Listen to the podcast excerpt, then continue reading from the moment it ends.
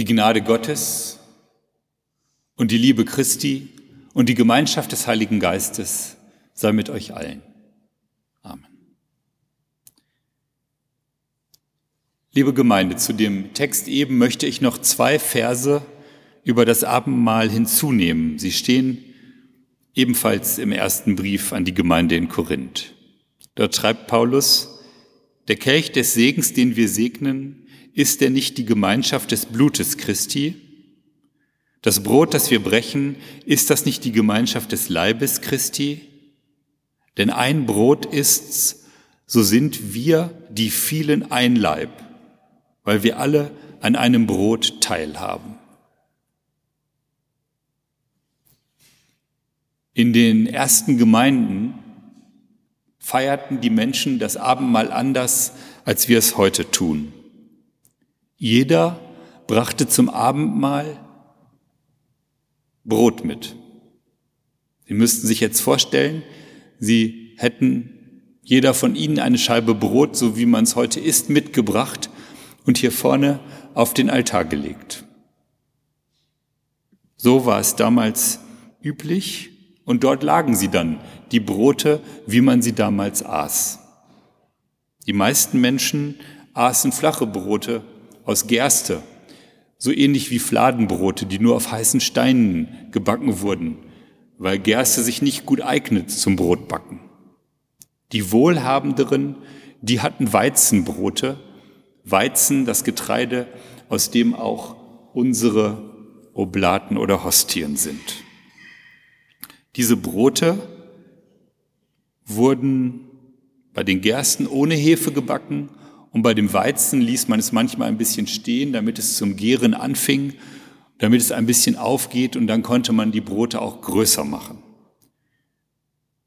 Weizen war aber wie gesagt viel teurer, so aßen die meisten Leute Gerstenbrote.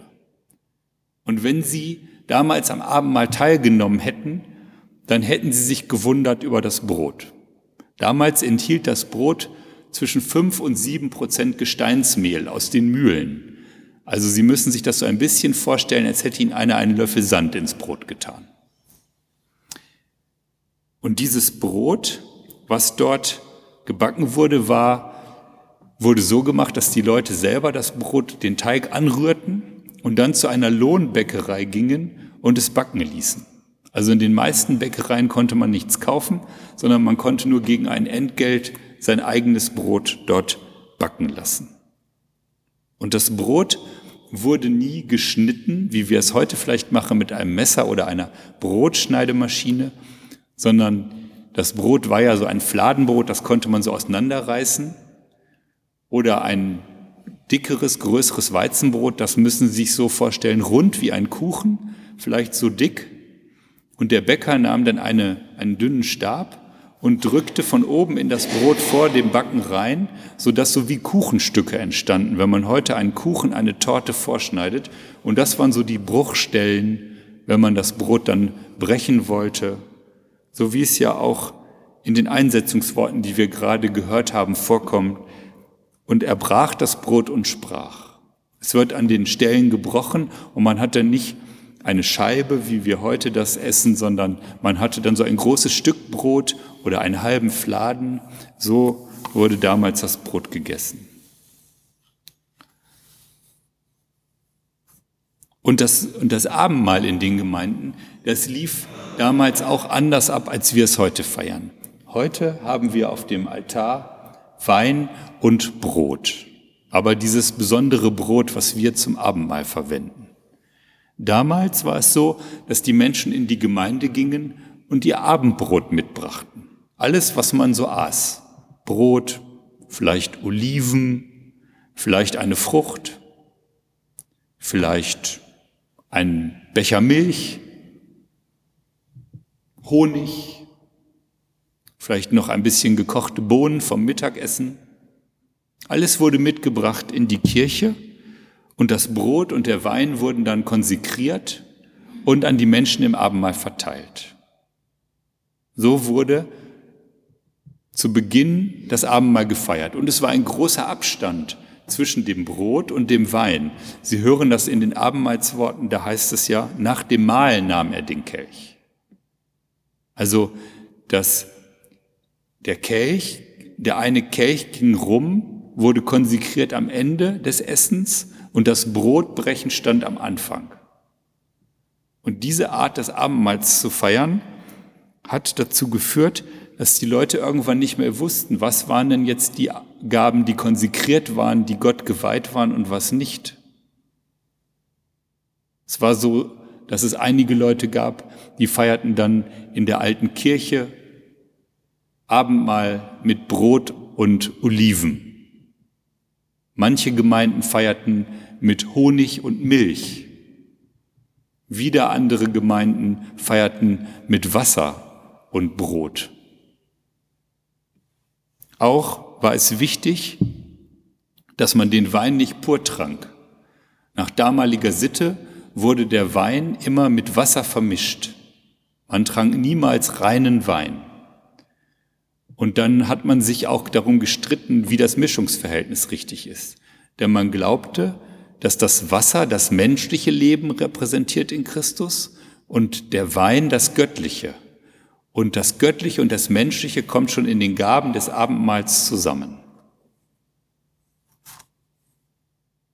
Und dann gab es noch einen ganz großen Streit, der die Kirche bis heute spaltet. Um das Jahrtausend rum hat man sich darum gestritten, ob man das Weizenbrot nehmen soll, was mit Hefe oder Sauerteig gebacken ist, oder ob man Brot nehmen soll, was ungesäuert ist, ohne Hefe und ohne Sauerteig. Wir nehmen die Oblaten, das ist ungesäuert, das ist nicht, da sind keine Löcher drin, wie Sie das normalerweise in einem Brot haben, dass es weicher ist, sondern das ist nur Korn und Wasser, was dann zu diesem Teig zusammengerührt wird, mit ähm, sogenannten Hostieneisen gebacken wird und dann werden daraus diese ähm, Oblaten ausgestochen. Das war die Meinung der Westkirche. Auch die römisch-katholische Kirche verwendet solches Brot.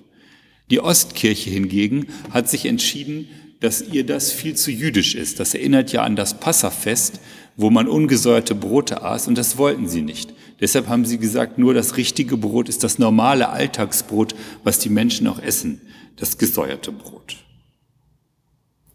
Und ich will jetzt gar nicht weiter darauf eingehen, worüber man sich noch streiten konnte, denn die Geschichte des Abendmahls ist sehr vielfältig. Und Sie können sich vorstellen, dass die Menschen auf Grönland, als sie Christen wurden, natürlich keinen Weizen hatten und schon gar nicht Wein.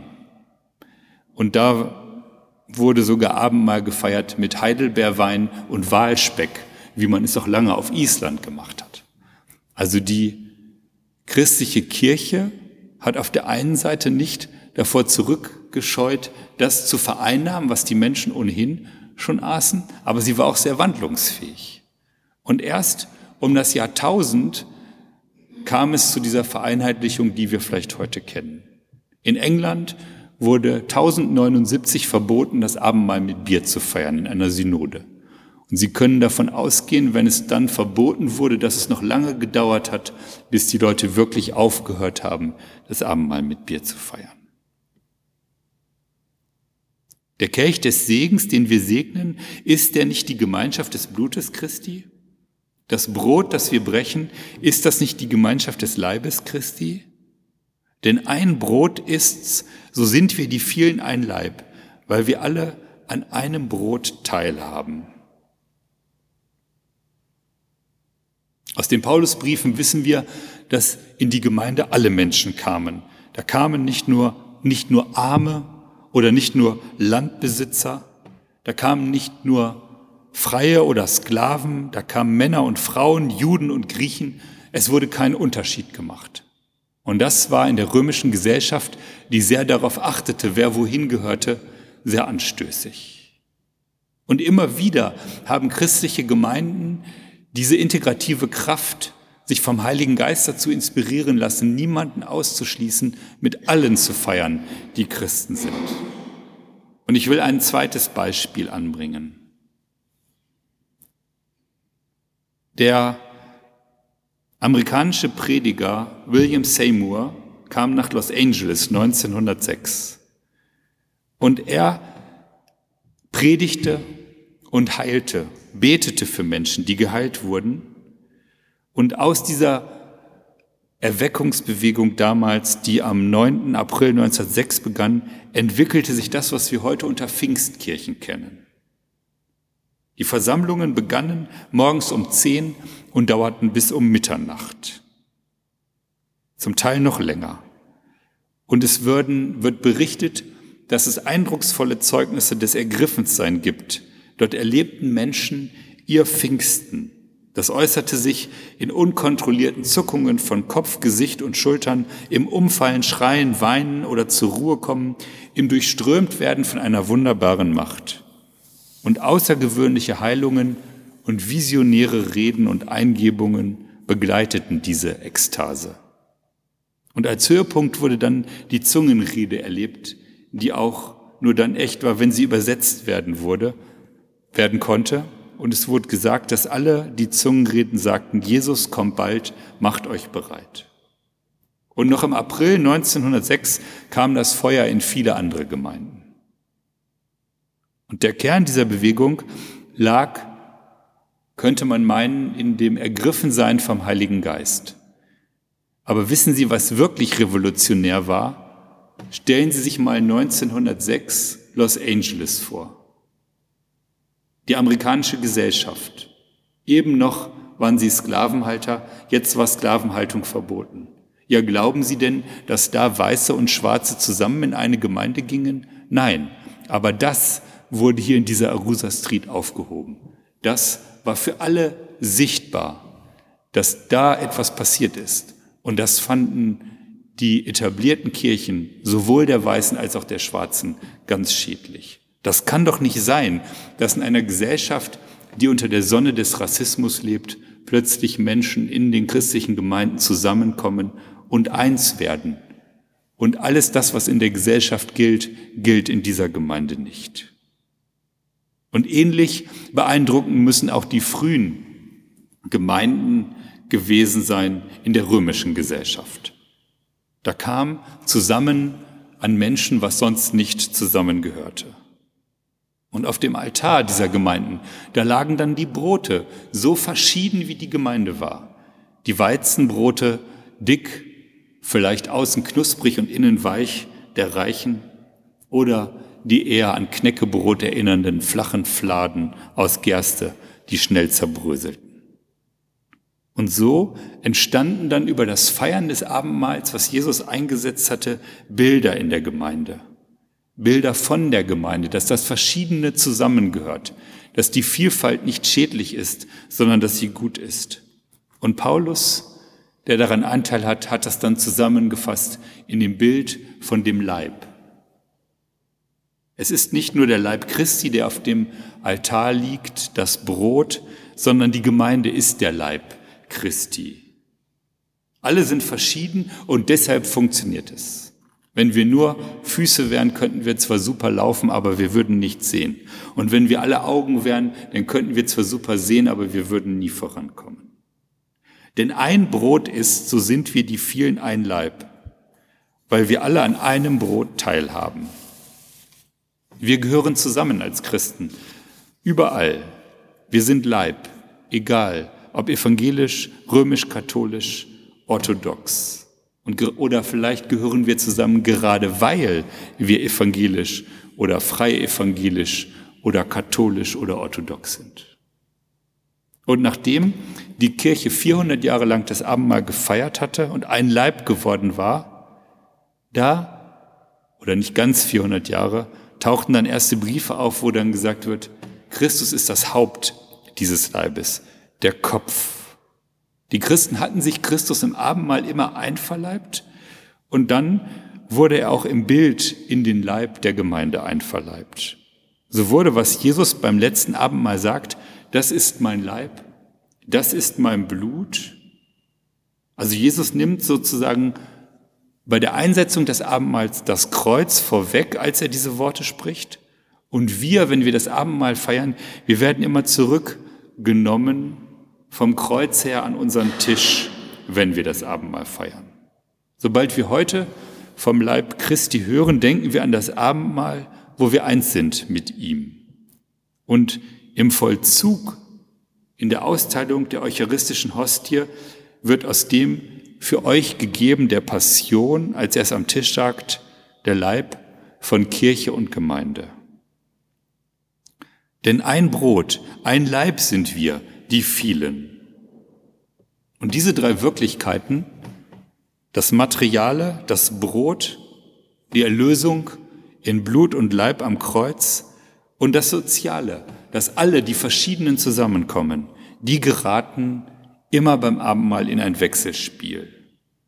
Nicht, was du an der Gabe des Sakrament hast, sondern was die Kirche aufgrund der Gabe des Sakraments ist, das sagt Paulus. Denn ein Brot ist's, so sind wir die vielen ein Leib. Er interpretiert in seinem Brief schon das Abendmahl, indem er auf die Gemeinde verweist. Der Kelch des Segens, den wir segnen, ist der nicht die Gemeinschaft des Blutes Christi? Das Brot, das wir brechen, ist das nicht die Gemeinschaft des Leibes Christi? Denn ein Brot ist, so sind wir die vielen ein Leib, weil wir alle an einem Brot teilhaben. Und in der Austeilung jedes Mal, wenn wir das Abendmahl feiern, aktualisiert sich die Kirche als Leib Christi. Im Essen und im Trinken des Abendmahls oszilliert der Leib zwischen Heil und Gemeinschaft, zwischen Christusleib und seiner Kirche als Leib. Wir sind Leib Christi durch den Leib Christi, den wir uns im Abendmahl einverleiben. Wir werden durch die himmlische Speise immer mehr das, was wir sind, Teil des Leibes Christi.